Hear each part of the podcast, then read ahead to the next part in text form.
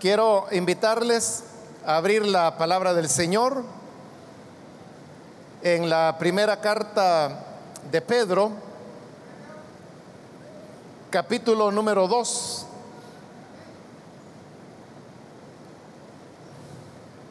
Vamos a seguir adelante con el estudio que estamos desarrollando en Primera de Pedro. Y para eso vamos a buscar el capítulo 2 que iniciamos en la última oportunidad.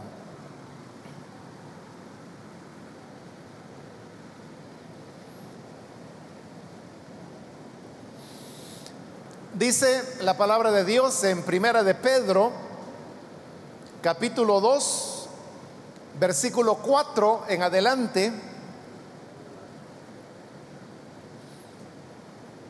Acercándoos a él, piedra viva, desechada ciertamente por los hombres, más para Dios, escogida y preciosa.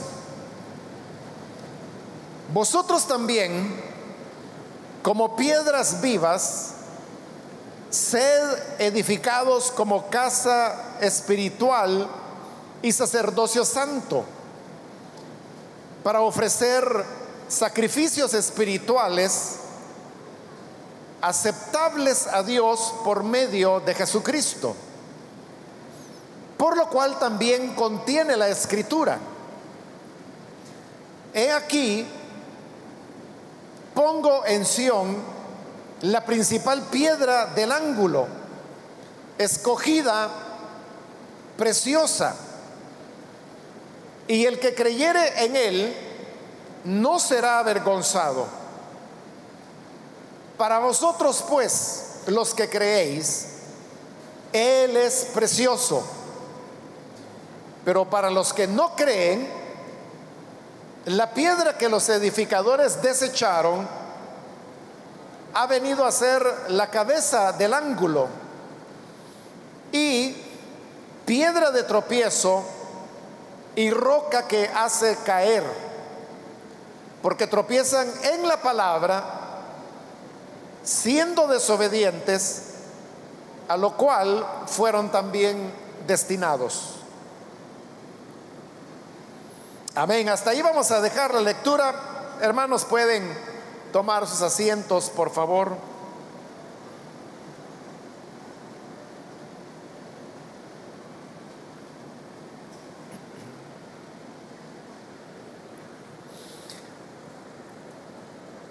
En la última oportunidad, hermanos, cuando arrancamos eh, este capítulo 2, veíamos cómo se nos hacía una invitación para desechar las cosas malas.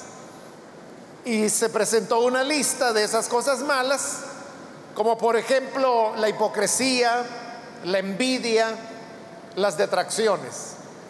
Pero al mismo tiempo que se nos invitaba a desechar esas cosas, también se nos invitaba a anhelar la leche espiritual, la cual explicamos en esa ocasión que se trataba de los elementos básicos del cristianismo y así como los bebés que cuando apenas comienzan su vida, su alimentación es solamente la leche materna. De igual manera, el creyente en Cristo, el recién nacido de nuevo, es alguien que comienza por asimilar los elementos más sencillos, lo más básico de la fe cristiana. A esos elementos básicos es a lo que esta carta llama la leche espiritual. Y luego de, haber, haberse dicho de que, por un lado, desechemos lo malo y que anhelemos la leche, Hoy en este versículo 4 donde iniciamos la lectura, se nos hace otra invitación y es que nos acerquemos.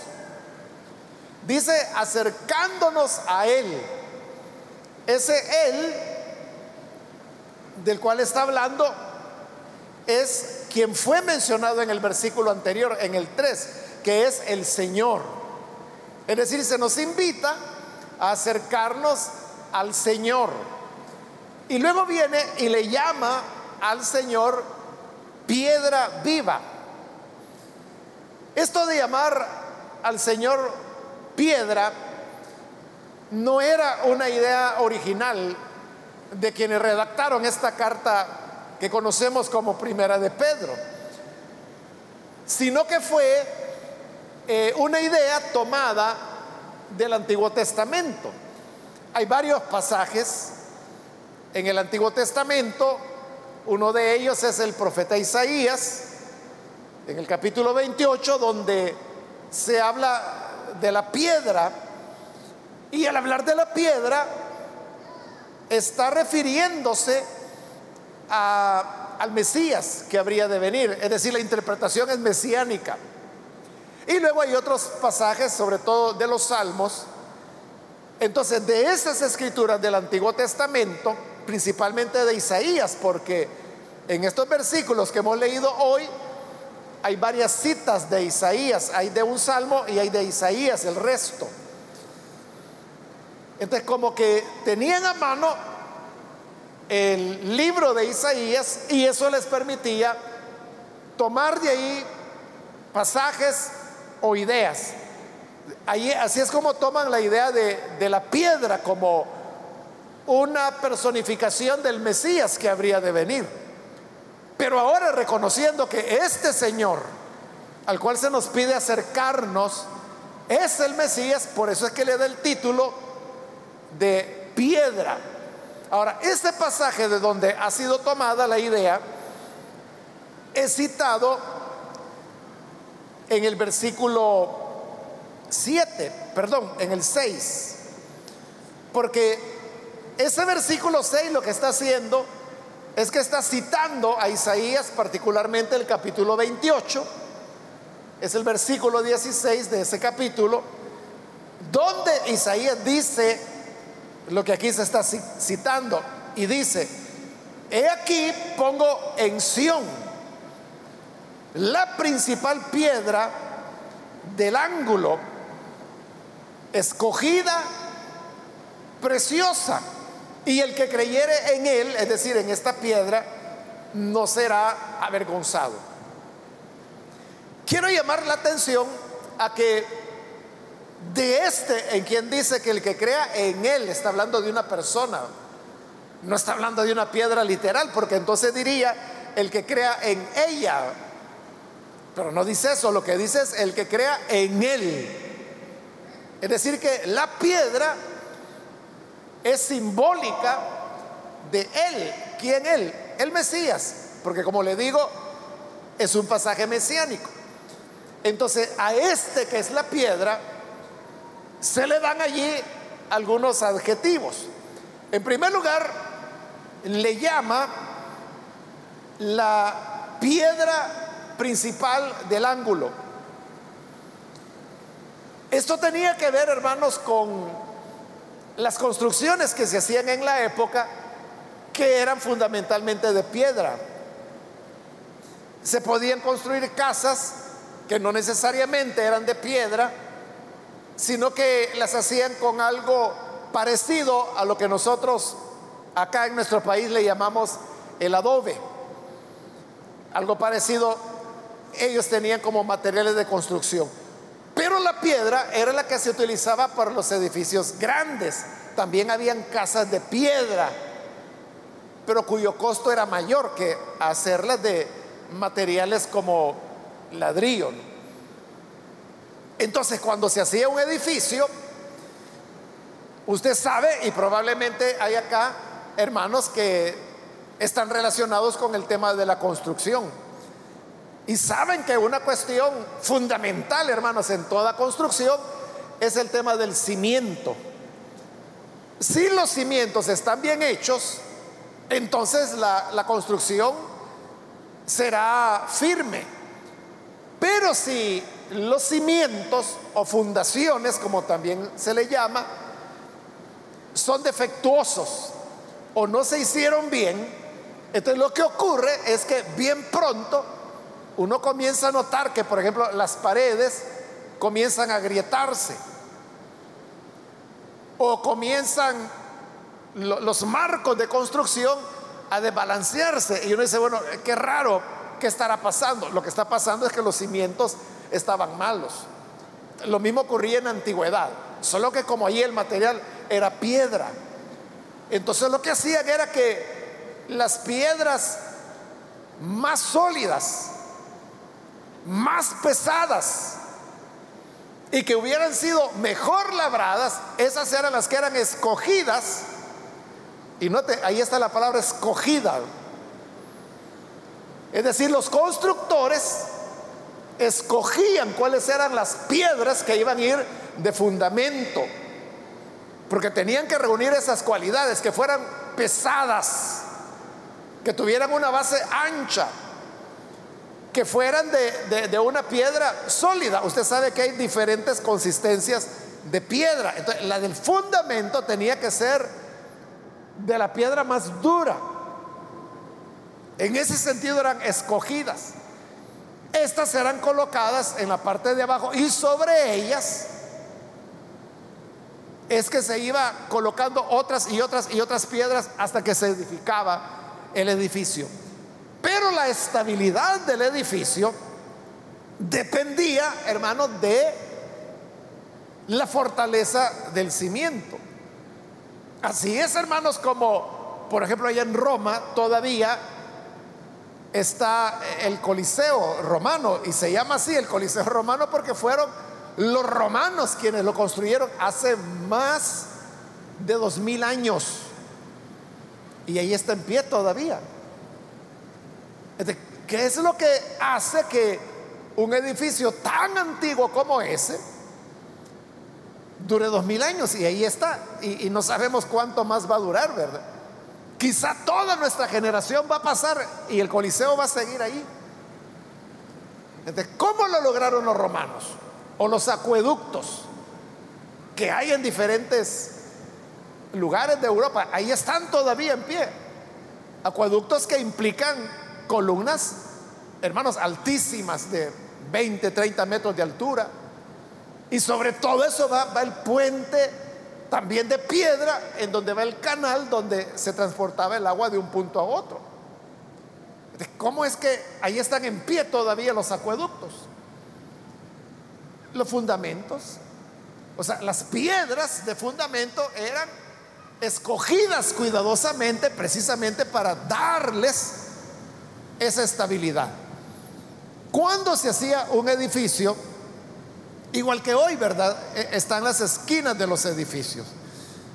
Pero como estamos hablando que el material de construcción eran piedra, en las esquinas lo que sucedía es que se iban empalmando las piedras para formar la esquina. Entonces, como se iban empalmando una sobre otra, la, esquina resultaba ser un elemento crítico de la construcción del edificio. Así como hoy, hermanos, los elementos críticos en nuestras construcciones modernas son, por ejemplo, las columnas. Aquí en este local donde estamos, hermano, lo crítico son cada una de esas columnas que usted ve ahí. Las que están más al centro, ¿verdad? Las que están allá, en lo que es la pared, ahí hay columnas, pero son mucho más sencillas porque solo están deteniendo esa pequeña parte. En cambio, las otras columnas sostienen los arcos sobre los cuales se apoya este techo. Así como para nosotros la clave es la columna, en el caso de ellos eran las esquinas, porque era lo que le daba solidez al edificio. Consecuentemente, la esquina era la que soportaba más peso porque no iba a sostener una pared, sino que dos que se juntaban y formaban ahí un ángulo. Entonces, esa piedra de fundamento de esa esquina, si se tenía cuidado en escoger las piedras del cimiento, mucho más cuidado se tenía que poner en, en escoger la piedra de la esquina porque era la que iba a soportar la estructura. Y por eso es que también le llamaban la principal. Era la piedra principal de donde dependía el resto de la construcción. Por eso es que usted puede ver que en estas palabras de Jeremías él dice, he aquí pongo en Sión la principal piedra del ángulo. O sea, ahí lo está diciendo todo. La principal, ya expliqué por qué era la principal. Piedra del ángulo. Entonces la califica así como piedra principal, piedra del ángulo. Pero luego continúa diciendo, escogida, por las razones que ya le expliqué. Y luego añade, preciosa. Entonces vea, se está calificando a esta piedra, que es el Cristo, el Mesías, como principal, como la del ángulo, como escogida y como preciosa. Como que si no fueran suficientes esas, esos cuatro adjetivos que se le dan, Pedro le está añadiendo uno más en ese versículo 4 porque dice, acercándoos a él, piedra viva, y ahí le está dando otro adjetivo, que es viva. Es decir, la piedra está viva. Y uno puede decir, bueno, ¿por qué? ¿Por qué le, la llama piedra viva? Hermano, probablemente sea porque nosotros tomamos a las piedras como muertas. Porque sabemos que las piedras no tienen sensibilidad, no tienen voluntad, no tienen sentimientos, nada, ¿verdad? Uno puede decir, bueno, uno puede decir, el árbol está vivo, pero la piedra siempre va a estar muerta. Nosotros mismos a veces decimos, bueno, ¿y vos qué crees? Que yo no siento nada. ¿Qué crees que soy de piedra? Ahí uno está diciendo de que la piedra es insensible. Por eso es que la carta dice que Él es piedra, pero una piedra viva. Porque si algo caracteriza al Hijo de Dios es el hecho de que Él es la vida. Y no solo es la vida, sino que imparte la vida. Por lo tanto, Él no es una piedra no solo preciosa, no solo principal, no solo la del ángulo, no solo escogida, también piedra viva. Entonces, volviendo al versículo 4, acercándoos a él, piedra viva, desechada ciertamente por los hombres. Y esta idea de que la, la piedra fue desechada tampoco es una ocurrencia de quienes escribieron la carta.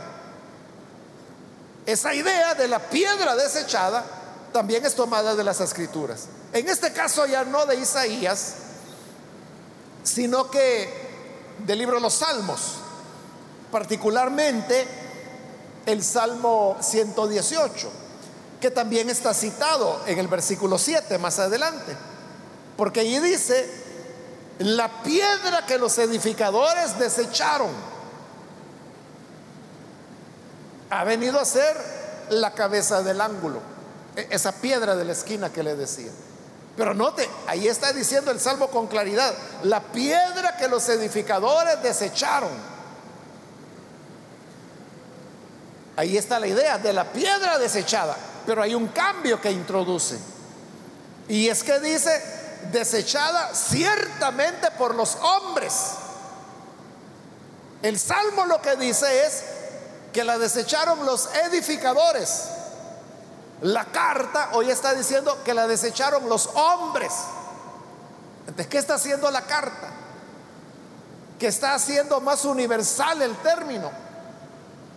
Porque, como le digo, en el Salmo 118, quienes desechan la piedra son los edificadores. Y no todos los hombres son edificadores. Unos serán edificadores, otros no. Pero el rechazo de Cristo no fue solo cosa de unos pocos. Fue algo que, que la humanidad lo hizo.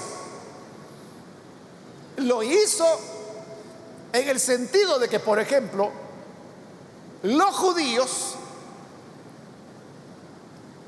en la persona de las autoridades religiosas, rechazaron a Jesús, lo condenaron, lo juzgaron y le pidieron a Pilato que lo enviara a la muerte, los judíos. Pero luego Pilato lo toma y él es quien, a pesar de que estaba convencido de que Jesús era inocente, por intereses políticos lo manda a crucificar. Entonces Pilato era gentil. Ahí tienen. Tanto judíos como gentiles desecharon la piedra. Y obviamente es en esos dos grupos que se compone toda la humanidad. O sea, no hay más. Están los judíos y están los gentiles, que somos el resto de naciones y pueblos que hay en el mundo. Si usted no, no tiene ascendencia judía, es gentil. Y no hay ninguna otra opción. Pero tanto judíos como gentiles lo rechazaron. Por lo tanto, hoy la carta dice, desechada por los hombres. Todos. Es la humanidad la que lo rechazó. Pero mientras la humanidad rechaza la piedra viva, la carta dice, nosotros acerquémonos a Él. Lo que el mundo rechaza, nosotros debemos valorarlo. Desechada, continúa diciendo el versículo 4, ciertamente por los hombres, más para Dios escogida y preciosa. Ahí volvemos a las palabras de Isaías. Porque Isaías es el que dice que esta piedra es escogida y es preciosa. Entonces dice, desechada por los hombres, pero para Dios escogida y preciosa. Vea qué cosas. El hombre siempre piensa, valora las cosas de manera contraria a como Dios lo hace. Porque lo que el hombre desechó, Dios dijo, para mí es precioso lo que Dios escogió, los hombres lo desecharon. Volviendo, hermanos, al ejemplo de la construcción, llega el momento de colocar la piedra de la esquina, que es la principal. Entonces Dios dice, bueno, yo voy a poner esa piedra, que su hijo es la piedra que yo escogí, es la piedra preciosa es la piedra de la esquina, será la piedra principal. Y como dice la carta, piedra viva. Pero entonces vienen los constructores y dicen, no, eso no sirve. No, esa piedra no. Vayan a tirarla por allá. Aquí vamos a poner otra. Eso es lo que está diciendo la carta, desechada por los hombres, pero para Dios preciosa y escogida. Nosotros tenemos que tener los ojos de Dios y apreciar lo que Dios aprecia y escoger lo que Dios escoge. No podemos ser como los hombres que desechan al Señor. Ahora, en el versículo 5, aquí viene algo sorprendente porque dice, vosotros también como piedras vivas. Cuando dice vosotros, se está refiriendo a los creyentes. A esos creyentes a los cuales él se dirigió, que lo vimos en el capítulo 1 cuando decía a los expatriados de la dispersión en el Ponto, Galacia, Capadocia, Asia y Bitinia, elegidos según la presencia de Dios Padre en santificación del Espíritu. A estos escogidos es a los que hoy se dirige cuando dice vosotros también. Es decir, nosotros estamos ahí en esa cuenta. Pero note cómo nos llama. Piedras vivas. Es decir, que de la misma manera que de Jesús dijo que Él es piedra viva, Hoy está diciendo que nosotros somos piedras vivas. Obviamente, Él no quiere decir de que si Cristo es piedra viva, y a nosotros nos llama piedras vivas, que entonces todos somos Cristo. No, no quiere decir eso. Lo que quiere decir es que si Cristo es la piedra viva, dijimos que le dice viva porque Él imparte vida. Y nosotros, piedras muertas, recibimos la vida del Señor. Y así llegamos a ser piedras vivas. Entonces, tanto Cristo tiene vida de Dios como nosotros hemos recibido vida de Dios. Entonces, si tanto Él como nosotros tenemos la misma vida, entonces significa que somos compatibles. Somos compatibles. Y estoy diciendo, hermanos, compatible en el sentido de la afinidad que se busca, por ejemplo, para hacer trasplantes. Por ejemplo, una persona necesita un trasplante de riñón. También puede haber trasplante, hermano, de, de córneas. Puede haber trasplante a veces de huesos, a veces de tejidos, a veces de grasa. Dependiendo cuáles son las, las necesidades que un paciente tiene. Pero aquí viene el tema de la compatibilidad.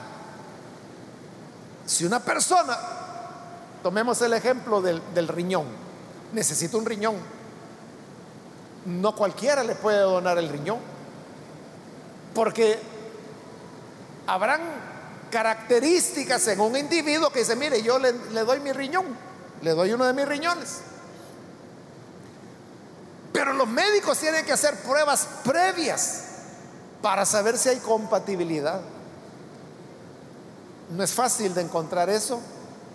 La mayor parte de personas no somos compatibles. Entonces, ¿qué sucede si toman un riñón de una persona que no es compatible con quien lo va a recibir? Y digamos, hacen la operación, trasplantan el riñón. ¿Qué va a pasar?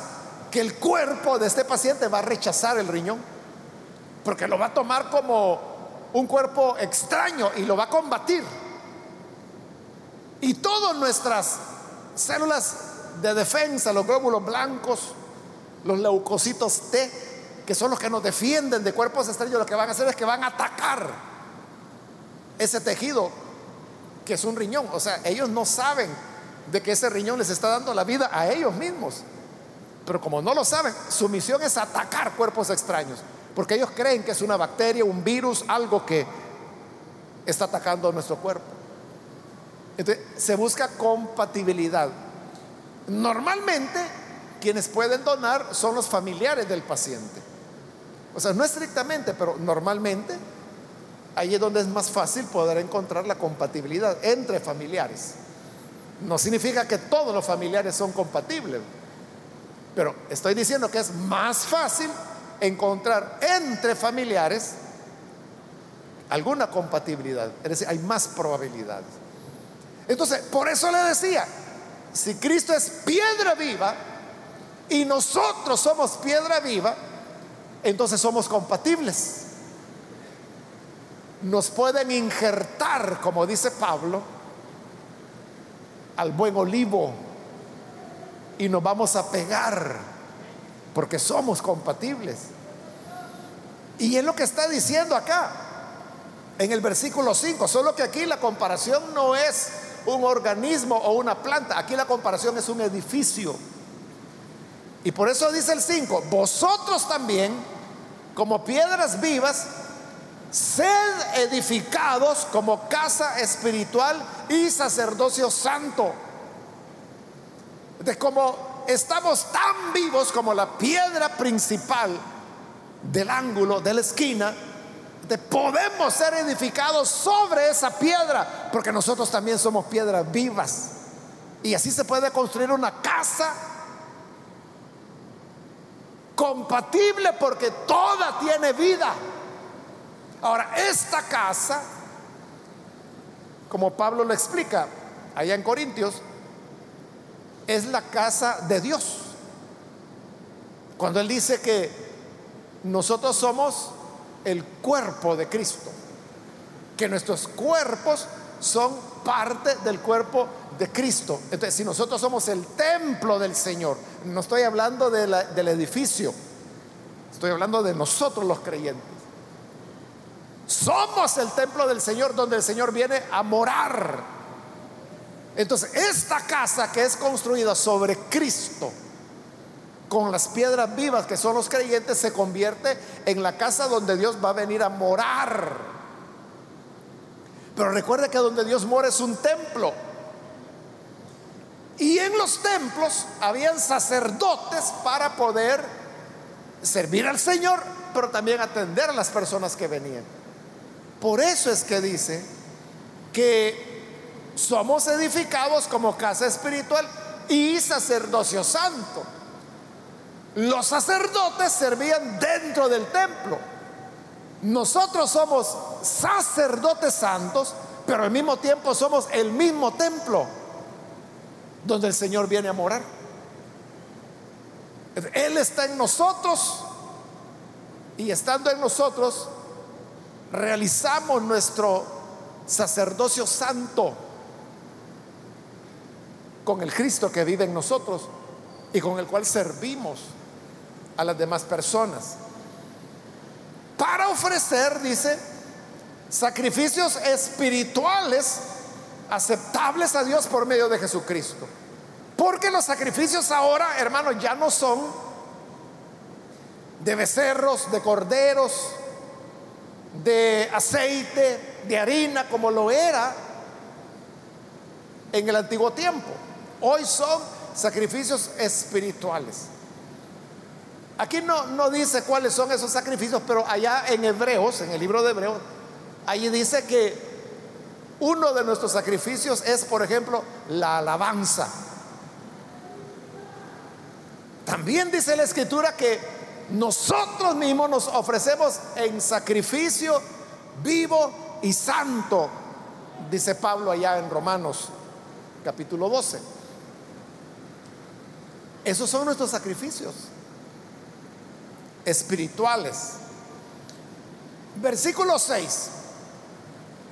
Por lo cual también contiene la escritura y cita a Isaías.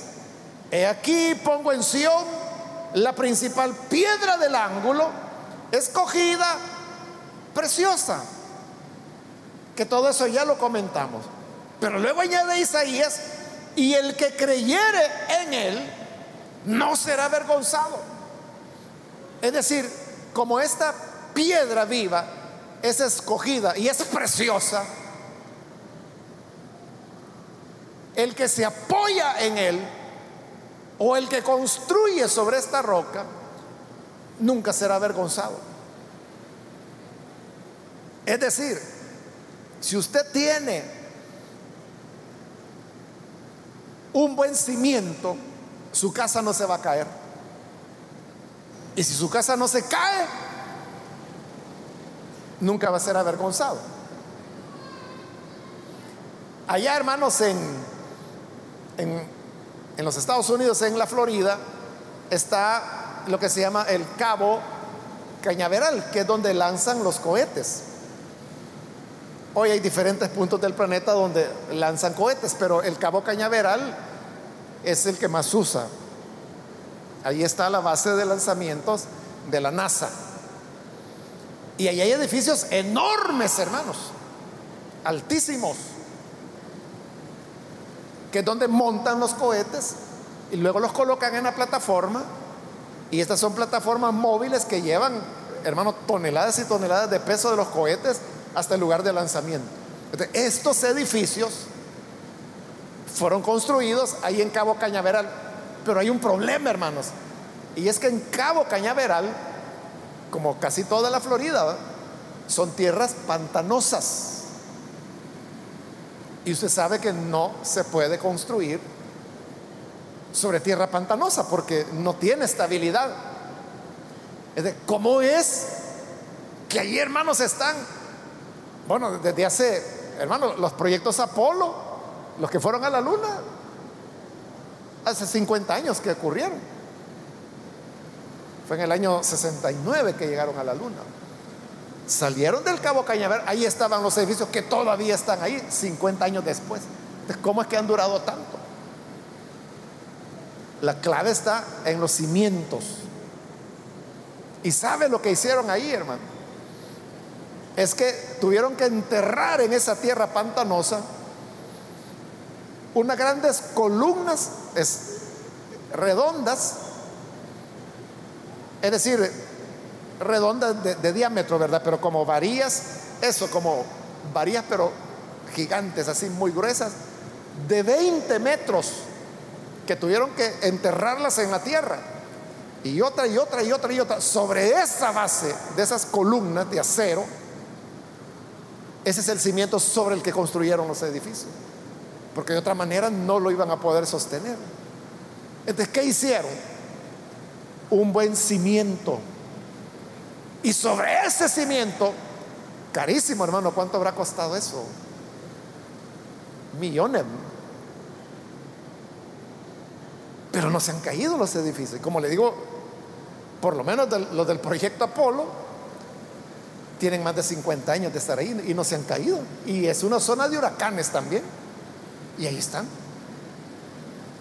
Edificios que tienen más de 100 metros de altura. O sea, aquí en nuestro país no hay ni un edificio que tenga más de 100 metros. A eso se refiere Isaías cuando dice, el que confíe en Él, es decir, el que construya sobre esta base sólida, sobre esta piedra viva, escogida, preciosa, nunca va a ser avergonzado. Esa casa no se va a caer. No se va a caer. Todo aquel que confía en el Señor no será jamás avergonzado. Amén, así es. En cambio, por ejemplo, los profetas del Antiguo Testamento que le hablaban a un Israel que acostumbraba apoyarse en otros reinos, principalmente los egipcios. El Señor les decía, los egipcios les decía, cuando ustedes se apoyen en los egipcios, es como el hombre, decían los profetas, que se apoya en una vara y la vara se quiebra y no solo se quiebra, sino que le atraviesa la mano. Esa vara representaba a Egipto. El que se apoyaba en Egipto iba a terminar cayéndose y con la mano atravesada. Pero los que confían en el Señor no serán avergonzados jamás. Así que nosotros, hermanos, nuestra confianza debe estar en el Señor. No debe estar, hermano. Eh, es que yo tengo un familiar que me envía remesas, siempre me va a sacar adelante. Bueno, un día tu familiar puede tener un accidente, se puede morir, puede perder el trabajo. ¿Y qué vas a hacer? Pero si tu confianza está en el Señor, ahí nunca serás avergonzado porque Él nunca va a fallar, Él nunca se queda sin recursos, Él nunca se va a enfermar, nunca se va a morir, nunca va a tener un accidente. Versículo 7, para vosotros, los que creéis en Él, Él es precioso, porque así dice Isaías, piedra preciosa. Él es precioso para nosotros que creemos. Claro que es precioso porque entendemos el valor que tiene. Entendemos, hermanos, cuán valioso es porque sabemos que todo lo que se edifica sobre él permanece. para ustedes dice que creen, él es precioso. Pero para los que no creen, y aquí cita un salmo. La piedra que los edificadores desecharon ha venido a ser la cabeza del ángulo, que es el Salmo 118. Entonces, ahí está diciendo que esta piedra preciosa en la cual se puede confiar, los hombres la desecharon. En el pasado y hoy, hermano, hay muchas personas que lo desechan.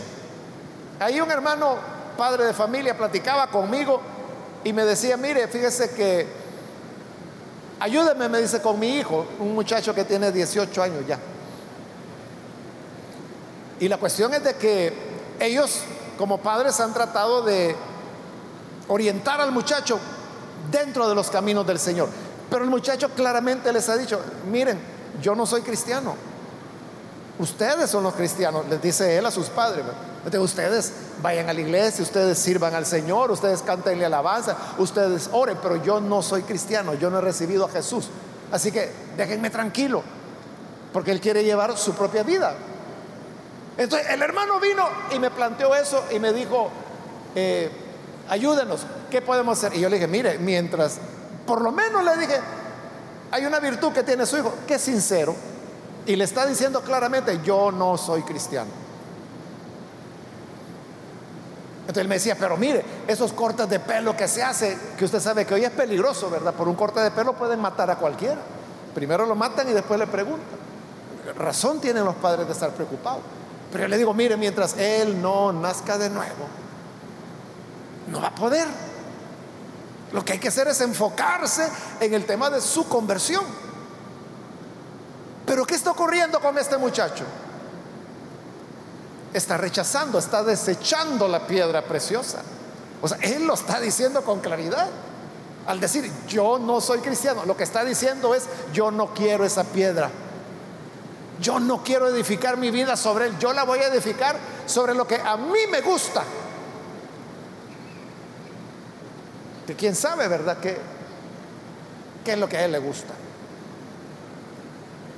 Ahí es donde el Salmo dice, la piedra que desecharon los edificadores, o como dice la carta, que desecharon los hombres, Dios la hizo la cabeza del ángulo, es decir, la piedra de la esquina, la principal. Igual que Pablo, ¿verdad? Que decía, yo como el arquitecto experto, yo puse el fundamento, el cual es Cristo, dice Pablo. Y nadie puede poner otro fundamento. O sea, nadie venga a poner a un ángel, a un hombre, a un líder. Esta piedra dice, es Cristo. Nadie puede poner otro fundamento. El que quiera seguir edificando, que edifique sobre la roca. Porque no hay otra. Entonces mientras el mundo rechaza a Cristo, Dios lo escoge como la piedra principal. Y no hay otro. Como dice el libro de los Hechos de los Apóstoles, no hay otro nombre dado a los hombres en que podamos ser salvos. Solo hay un nombre y ese es el nombre de Cristo Jesús, la piedra viva.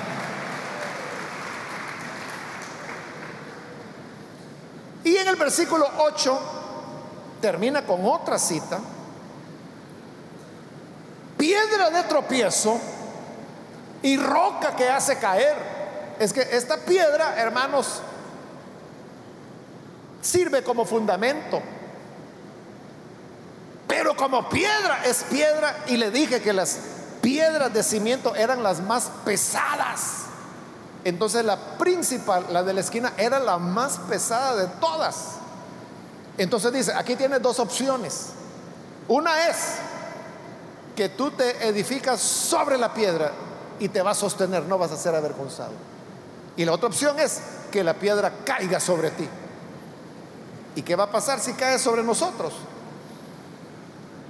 nos aplasta. Por eso dice, piedra de tropiezo y roca que hace caer. O sea, como te levanta, te puede hundir. Porque tropiezan en la palabra, siendo desobedientes, a lo cual también fueron destinados. Entonces, o creemos en Cristo para nuestra salvación, o rechazamos a Cristo para nuestra condenación pero no hay otra opción. Hay gente que dice, no, mire, yo, yo creo, pero también no creo, pero no hay que dejar de creer. Mire, yo no soy creyente, pero tampoco soy enemigo. Eso no existe para Dios. Eso de términos medios no existe para Dios. Él lo dijo, el que conmigo no recoge, desparrama. Entonces, ¿estás conmigo? ¿Sí o no? Y si usted le dice, no, pues yo no, no creo, pero tampoco soy enemigo. entonces tú andas desparramando, porque no estás recogiendo. Entonces, o te edificas sobre la roca, o tropiezas en ella, y serás desmenuzado. Que Dios nos dé sabiduría, hermanos, para entender que lo mejor es ver las cosas como Dios las ve. Y si Él ve al Señor Jesús como precioso, también Él debe ser precioso para cada uno de nosotros. Amén, hermanos. Lo, lo más valioso, lo que más apreciamos, eso debe ser Jesús para nosotros. Vamos a cerrar nuestros ojos. Y antes de orar, hermanos, yo quiero invitar eh, a las personas que están con nosotros que todavía no han recibido al Señor Jesús como Salvador, pero si usted ha escuchado la palabra del Señor, yo quiero invitarle para que no vaya usted a regresar a su casa igual que como vino, sino que pueda llevarse a Cristo en su corazón.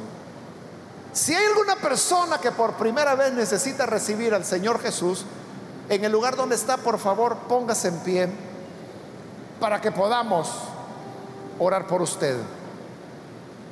¿Hay alguien que necesita al Hijo de Dios? Póngase en pie. Y vamos a orar para que la gracia del Señor le cubra y para que así usted pueda ser colocado sobre la roca. Todo el que crea en Él no será avergonzado. Si usted cree en Jesús, no se va a quedar a medio camino. Si usted cree en Jesús como su Señor, no va a fracasar, sino que seremos edificados sobre la roca. ¿Hay alguna persona que hoy necesita recibir a Cristo? Póngase en pie. Ahí en el lugar donde está puede ponerse en pie. Y vamos a orar por usted. También quiero invitar si hay algún hermano que se alejó del Señor, alguna hermana, pero que hoy necesita reconciliarse puede ponerse en pie. Porque igual queremos orar por usted. Hay alguien que se reconcilia, póngase en pie. Si usted va a rededicar su vida al Señor, venga, póngase en pie. Y así vamos a orar por usted en este momento.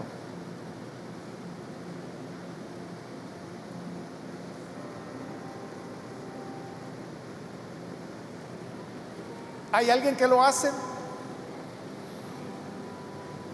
A usted que nos ve por televisión, le invito también para que, habiendo escuchado esta palabra, se una con nosotros en esta oración en este momento.